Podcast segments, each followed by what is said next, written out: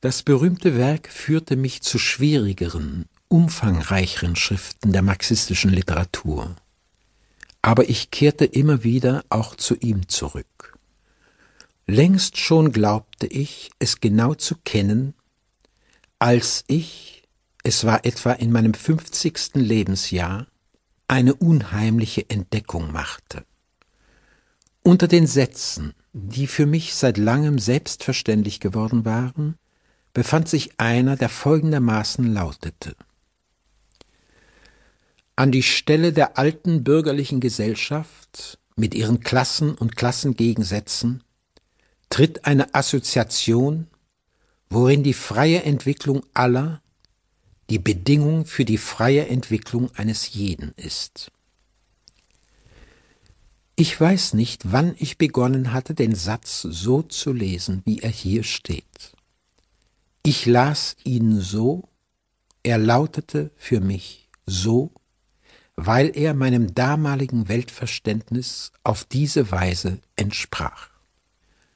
Wie groß war mein Erstaunen, ja mein Entsetzen, als ich nach vielen Jahren fand, dass der Satz in Wirklichkeit gerade das Gegenteil besagt, worin die freie Entwicklung eines jeden die Bedingung für die freie Entwicklung aller ist.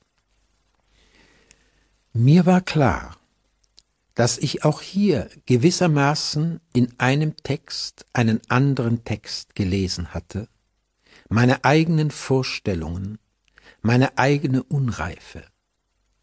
Das aber, was dort erlaubt, ja geboten sein konnte, weil das Wort auf andere Worte, auf Unausgesprochenes hinwies, hier absurd war, weil in meinem Kopf eine Erkenntnis, eine Prophetie auf dem Kopf stand.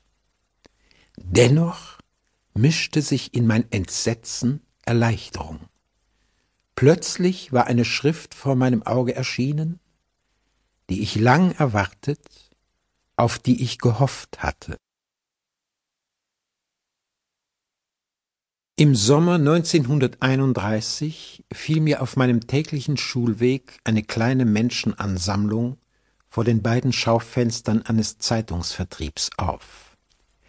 Ich trat hinzu und blieb eine Weile stehen, nachdem ich bemerkt hatte, dass die Leute in eine politische Diskussion vertieft waren. In den Schaufenstern hingen nebeneinander die Titelblätter der Berliner Zeitungen vom nationalsozialistischen Angriff bis zur kommunistischen roten Fahne. Die Gruppe von Männern bestand aus Arbeitslosen. Die geringe Unterstützung, die sie erhielten, erlaubte den meisten nicht, eine Tageszeitung zu kaufen. Hier konnten sie durch die Scheiben des Ladens wenigstens die wichtigsten Nachrichten lesen.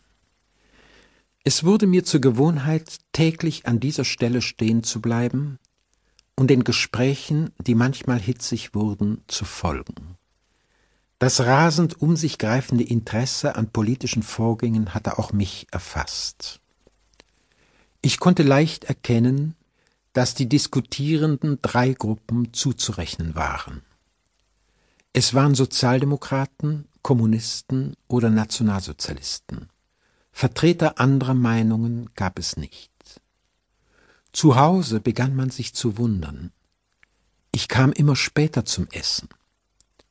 Ich redete mich heraus, indem ich vorgab, mehr Zeit für Sport und eine Arbeitsgemeinschaft in der Schule zu brauchen. So gut wie alle jene Männer, die ihre Zeit vor dem Zeitungsvertrieb verbrachten, waren Arbeiter oder kleine Angestellte. Sie interessierten sich kaum für das, was mich bisher interessiert hatte, Sie wussten nichts davon, aber ich fühlte, dass sie vieles kannten, was mir verborgen geblieben war. Es kam mir nicht in den Sinn, an ihren Gesprächen teilzunehmen. Ich blieb mehrere Wochen lang ein stummer Zuhörer. Ich bemerkte, dass Sozialdemokraten und Kommunisten, wenn sie auch einander immer wieder mit ironischen oder gehässigen Bemerkungen bedachten, gegenüber den Nationalsozialisten ziemlich